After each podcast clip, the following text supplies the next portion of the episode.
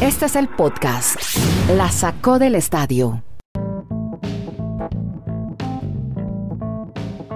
Llegamos al episodio 417 de este podcast que originamos desde Estados Unidos, Chile y Colombia. Estamos con Dani Marulanda. Hoy a Ken Garay lo tenemos haciendo trabajo de terreno en sus compromisos con ESPN.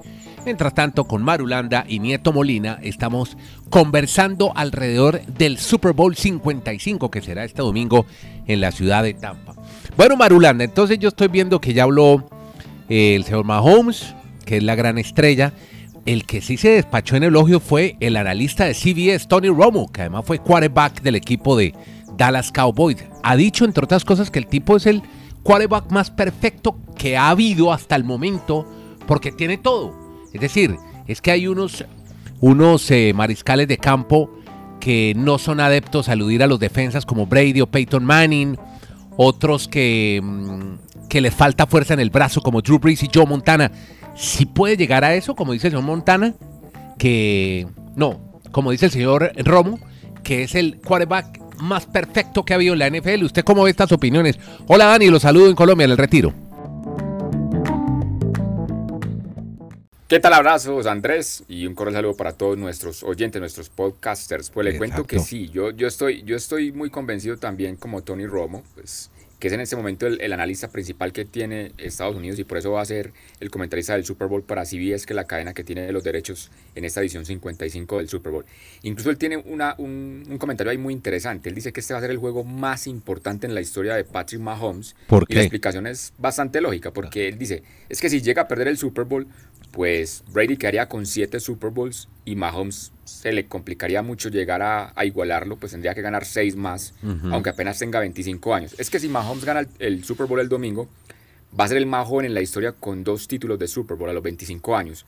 En el momento en que con, menor edad lo ha logrado es precisamente Tom Brady, que a los 26 años ya tenía dos Super Bowls. Es que es más, Brady en, cuatro años llegó a, ganar tres Super Bowls, por, pero la diferencia es que esa época era un equipo muy fuerte en defensa un equipo que tenía muy buen equipos especiales. En cambio, Kansas, Patrick Mahomes, o sea, es que es difícil eh, darle a entender mucho a nuestros oyentes. Sí. Porque la gente dice, no, es que en ese momento el, jugador de la historia de la NFL es Tom Brady. Yo discrepo totalmente de eso. Yo admiro su ética de trabajo, su organización, su profesionalismo, pero si uno analiza solo el talento con el que él llegó a la NFL, es totalmente superior lo de Patrick Mahomes.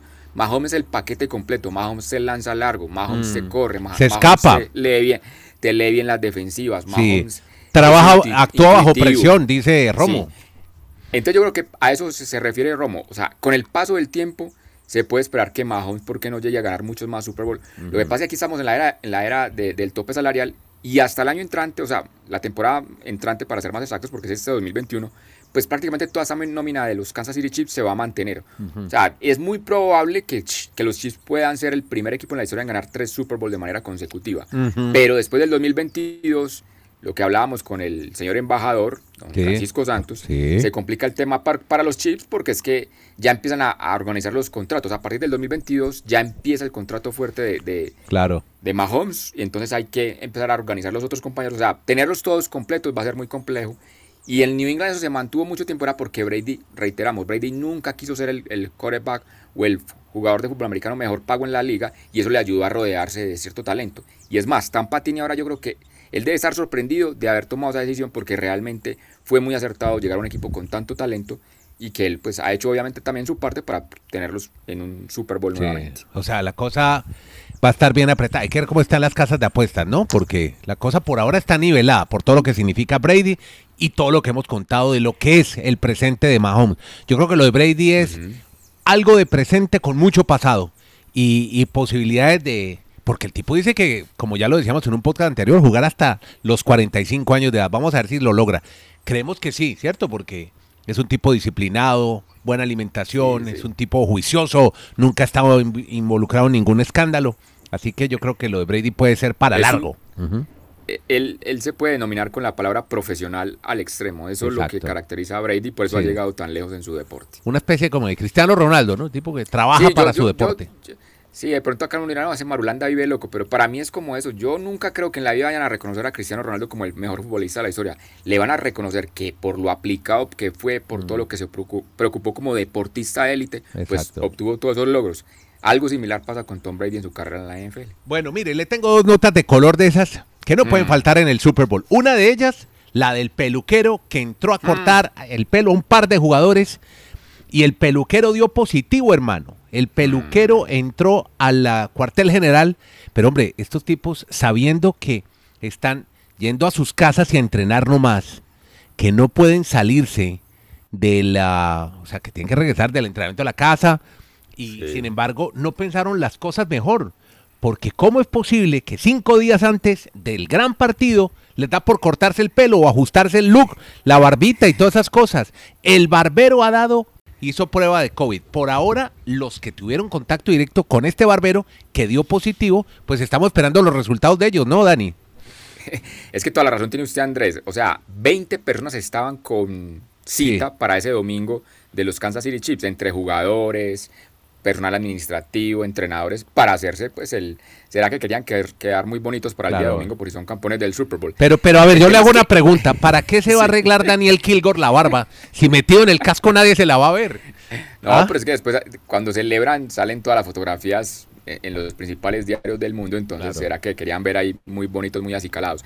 El tema curioso es que en el momento que él estaba haciéndole el motilado o el corte de cabello al señor Kilgore, en ese momento le llegó la, la, la, prueba, de, positivo. Entonces tuvo que parar. Incluso ha sido muy jocoso porque ha mostrado a este jugador supuestamente cómo le quedó el medio corte que le hizo.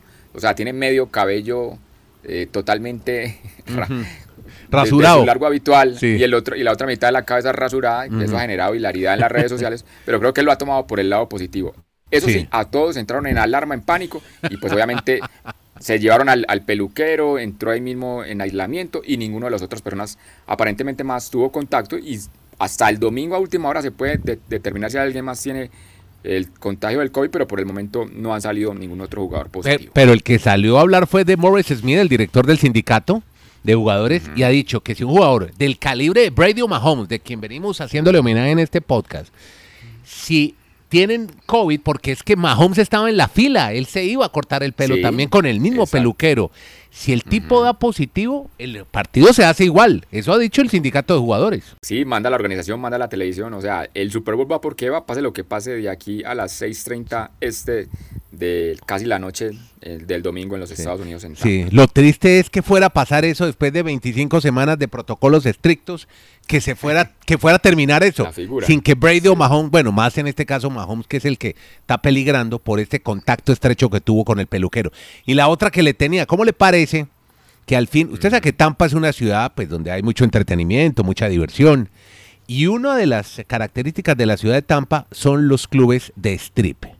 Los strip clubs de Tampa van a estar funcionando. Y al lado del estadio hay uno que se llama el Score Gentleman Club. La gente que ha ido a Tampa, los señores que me están oyendo, saben que es uno de los clubes de striptease más famosos, por lo menos del sur de la Florida, en este caso del norte de la Florida. Y han hablado de las bailarinas y ha dicho, mire, estamos trabajando igual, pero estamos trabajando con el tapabocas puesto, dice una de las, de las chicas que trabaja ahí. Pero dice que bailar usando un tapabocas es como hacer ejercicios cardiovasculares con la boca y la nariz tapada, que es muy incómodo, que sudan mucho, que se les daña el maquillaje y además que también se ponen muy nerviosas cuando hay clientes con unos tapabocas muy delgados, de esos que no protegen nada. Entonces, pues, igual la señora va a ir a trabajar, espera ganarse mil dólares por noche durante la semana previa al Super Bowl, ¿no? Que es una, una plata interesante, Dani. Y, ya me imagino a Garay Maina diciéndonos, no, yo no iría a ese strip club porque hay que ponerse el tapabocas, tapabocas o el cubrebocas. Sí, así es. Bueno, muy bien. Salgamos del Super Bowl. Mañana igual estaremos hablando más del Super Bowl. Y el lunes ni hablar. Después del juego vamos a hacer un post-match bien, bien, bien. El mejor de todo lo vamos a hacer a quien la sacó del estadio. Tenemos a nuestros expertos Danny y Kenneth para que hablemos de ese Chips contra los Buccaneers. Bueno, mire, eh, hablemos más de COVID. Eh, le conté que hubo un escándalo en Australia. Yo, yo estoy fregando mucho con el tema de Australia, las fronteras cerradas, cómo han, cómo han protegido a todo el mundo. Pues, ¿cómo le parece que hay angustia por estos días en Melbourne? Angustia de jueves. ayer se dispararon las alarmas porque un trabajador del hotel Grand Hyatt, uno de los tres hoteles de Melbourne, destinados a acoger a todos los tenistas, a todos los muchachos que están empezando la gran temporada, este tipo dio positivo. Entonces se activó el protocolo estricto. 600 tenistas y trabajadores del Abierto de Australia se tienen que aislar. En este momento están aislados en el hotel hasta tener una prueba negativa, ya que son considerados contactos directos con este trabajador de este hotel. Mañana pasan los controles de rigor. No se pueden mover de los cuartos hasta nueva orden. Y esto pues inquieta mucho para la organización de este torneo que ha tenido una cantidad de inconvenientes para evitar los australianos que entre el COVID, porque ayer nomás, Dani, hubo cero casos de contagio. Cero. Increíble, ¿no? Todo lo que pasa en Australia es como un conejillo de indias, me parece a mí, Andrés y estimados oyentes. A ver, este año, o este año no, hasta el 2022 hay tres eventos muy importantes en el materia deportiva. Y mire los tres cómo están enfocando de diferente la situación con respecto al COVID. El Comité Olímpico Internacional pues, ha manifestado que prácticamente pase lo que pase, van a ser los Olímpicos, sea con menos gente, con menos eh, espectadores, con menos periodistas, menos deportistas, pero van porque van en el verano. Mientras que en esa misma fecha, aquí en Colombia, que va a ser sede con Argentina la Copa América de Fútbol, pues el gobierno nacional ha manifestado, y distrital básicamente en Bogotá, de que es muy difícil a esta altura comprometerse de que vayan a haber estadios llenos, de que vaya a haber público que para ellos lo más coherente es no tener público en la Copa América. Pero la Comebol sale al paso a decir, es que sin, sin público, sin la boletería no podemos realizar una Copa América por todo lo que implica en la parte económica el tema de la boletería. Y el tercero de los eventos, que es el Mundial de Fútbol de Qatar, pues esta semana también habló Gianni Infantino, y ese sí fue más allá. Este fue casi, casi que con un tono amenazante de decir, ¿Qué? En diciembre del 2022 vamos a tener un mundial con todas las condiciones como normalmente, con estadios llenos, con el público feliz, con fiestas, con ceremonias. Veremos que la pandemia, de aquí a esa fecha, pues nos permite volver a disfrutarlo. Pues pero quería comentar, que eran tres, tres perspectivas diferentes de los tres eventos que nos van a concentrar la atención del deporte. Y ya le sumo una cuarta, que son los Juegos Olímpicos de Australia. Pero ¿será que es que el señor Infantino está pensando que ya todos vamos a estar vacunados de aquí al diciembre del 22? Pues eso, es, lo que yo creo que a, lo que él aspira. Óigame, lo de, lo de Japón sí, a, pesar de que no esté Gara, es que él quiere que se haga sí o sí los Olímpicos, a como de lugar, pues van a ser unos Juegos Olímpicos, sí se hacen muy aburridos, pocas marcas, pocos registros, y aparte de eso, la gente que vaya la va a pasar muy mal. ¿Por qué? Porque ya se dio a conocer parte del manual de conducta antes de los Juegos Olímpicos, un manual estratégico se llama así, para el desarrollo seguro de los Juegos Olímpicos. Primero, oiga, una, una gravísima, que la comentaba ahorita internamente, no se va a por permitir, eh, a, eh, ¿cómo se llama esto? Animar a los deportistas. O sea, usted no puede animar, imagínese uno ir a una prueba de maratón o de ciclismo y no animar a los deportistas, que ellos sienten cuando el público los anima, por eso es que es tan importante. Eh, eh, hablo de las pruebas por lo, por lo, menos individuales que se hagan en, en las calles de Tokio, pero en los estadios ni en los coliseos no se puede animar a los deportistas. No se va a permitir salir a los restaurantes y los bares de Tokio. Y va a haber menos intimidad en la Villa Olímpica. Yo no sé cómo van a hacer para controlar el tema de la intimidad porque usted sabe que siempre es noticia la famosa distribución multitudinaria de preservativos antes de unos Juegos Olímpicos, cuando estos muchachos empiecen a alborotar sus hormonas dentro de la Villa Olímpica. Así que muchas mascarillas, le está pidiendo el Comité Olímpico que ojalá las mascarillas con los logos de los patrocinadores oficiales, bueno, eso sí es muy, muy difícil de controlar, y no va a haber transporte público, sí, o sea, no se puede usar el transporte público. Así que ahí le tengo pues algo del manual de conducta para los asistentes. Y a eso agreguele que ese manual de conducta, de ética, de cuidados, también va a salir para los deportistas la próxima semana. De pronto algunos se vayan a bajar de, de, los Olímpicos por todas las condiciones que les van a poner. Y también unos que van a tener la posibilidad de por fin ir a unos Olímpicos, porque se van a someter a todo eso. Porque yo también quiero ser claro en esta situación. Los Olímpicos van los mejores deportistas, pero no van todos. Exacto. Y la gente dirá, pero, pero ¿cuál es la contradicción? Lo que pasa es que hay deportes donde el Comité Olímpico, por el concepto de universalidad, lo que le interesa es que vaya un deportista de cada continente o de cada confederación. Entonces, por eso uno ve en natación, en algunos deportes, una diferencia abismal entre un deportista y otro. Es simplemente para que vayan creciendo en ese deporte. Entonces yo me, yo me atrevería a decir que para Tokio muchos deportistas que tengan la opción se van a lanzar por decir que alguna vez estuvieron en una Olimpiada a pesar de que tengan que cumplir con todos los protocolos Sí. y sea tan diferente a lo que nos acostumbra los olímpicos habitualmente. Los deportistas no se pueden abrazar entre ellos, no se pueden hablar entre ellos. Y un miembro del Comité Olímpico se iba metiendo en problemas por un comentario, un comentario que hizo bastante fuerte. Dijo que las mujeres suelen hablar demasiado antes de las competencias. ¿Cómo le parece? Ya le metió hasta tema de feminismo. Un miembro del Comité Olímpico que obviamente ya fue atacado en las redes sociales. Podcast La Sacó del Estadio. En Twitter, arroba La Sacó Podcast.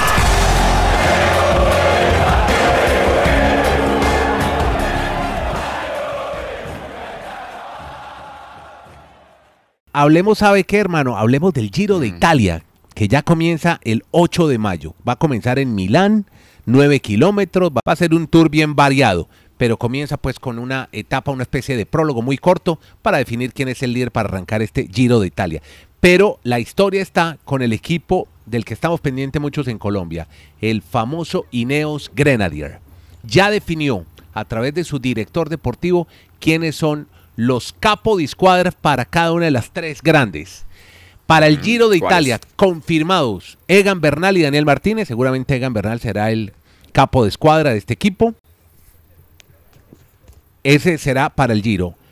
Para el Tour de Francia, confirmado ya, Leo Guggenheim Hart, campeón del Giro, con Richie Carapaz, que fue el segundo de la Vuelta a España y fue 13 en la Vuelta en el Tour de Francia anterior. Está bien, ¿no? Por ahora eso. Muy y bien. para la, La Vuelta, Vuelta a España. Adam Yates, que acaba de firmar con el equipo del Ineos, llega al equipo este año y será el líder de, de la escuadra para esta Vuelta a España que comenzará el 14 de agosto. Usted estará pendiente de Egan Bernal. ¿Qué pasa con Egan? Vamos a ver el desarrollo que tenga en el Giro de Italia. Y como vaya dándose el Giro, va a ver si el Bradford, que se llama el jefe del equipo, el director del equipo, David Bradford, dirá si estará listo para el Tour de Francia. Vamos a estar pendientes de cómo llega físicamente después de terminar el Giro de Italia Egan Bernal para ver si hace otra vez el Tour de Francia, ¿no? A ver si, si puede aspirar a ir por el título del Tour de Francia, Dani. Sí, los Bueno. kilometrajes o el kilometraje que va a acumular en el Giro de Italia, a ver qué tal se ve de piernas, de fortaleza, Exacto. para ver si puede estar en el Tour. Al bate Dani Marulat, de Andrés Nieto en la lomita. Presenta la boca. Lanza. Patazo profundo, elevado, por el jardín izquierdo. Y si te vas, te vas. Cuadrangular el batazo. Chao, preciosa. La sacó del parque Marulanda. Honrón solitario se pone juego. 1 a 0 en la parte alta del primer inning, todavía sin out.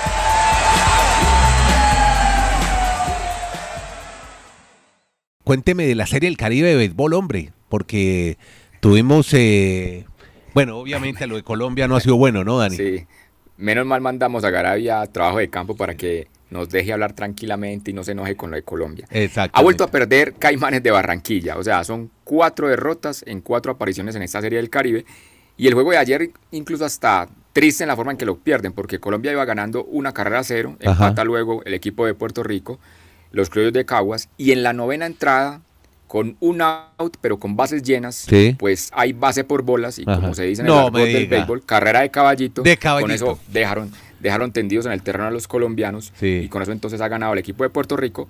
Ya no le queda sino pues esperar, aunque lo que pasa es que es muy difícil ganarle a, a las Águilas Cibaeñas, es el, el equipo invicto de República Dominicana, y lo más probable es que Colombia en sus dos participaciones en la Serie del Caribe, primero con Vaqueros de Montería el año pasado y este con Caimanes, Sí. pues no haya logrado ni una sola victoria en 10 compromisos. Bueno, por ahora hablar de México que ya le ganó a Panamá y también otra victoria, tenía aquí otra victoria importante, la de, espera a ver, por aquí la tenía. La de República Dominicana. Esa. ¿República Dominicana le ganó a quién? Ah, a Dominicana a Panamá, pero además a Pla- 11-6. Le pegó Sí, sí. durísimo. Bueno, mm, unas de último momento que tienen que ver con el fútbol. Oiga, esta sí está buena. ¿Cómo le parece, hermano, Mm. que va a haber problemas con un partido de la Champions League? El del Liverpool contra el Leipzig. ¿Cómo le parece que las autoridades en Alemania han prohibido el ingreso del equipo inglés a Alemania por restricciones sanitarias? Entonces, ¿dó- ¿dónde van a jugar? No pueden jugar en Leipzig. Le han dicho al Liverpool que por ahora, claro, es que vienen de Inglaterra, donde ha hecho, ha mutado el virus, ya van como en, en la- la tercera cepa está más evolucionado el tema de, de, Inglaterra, entonces Liverpool por ahora no tiene dónde jugar ese partido ante el Leipzig.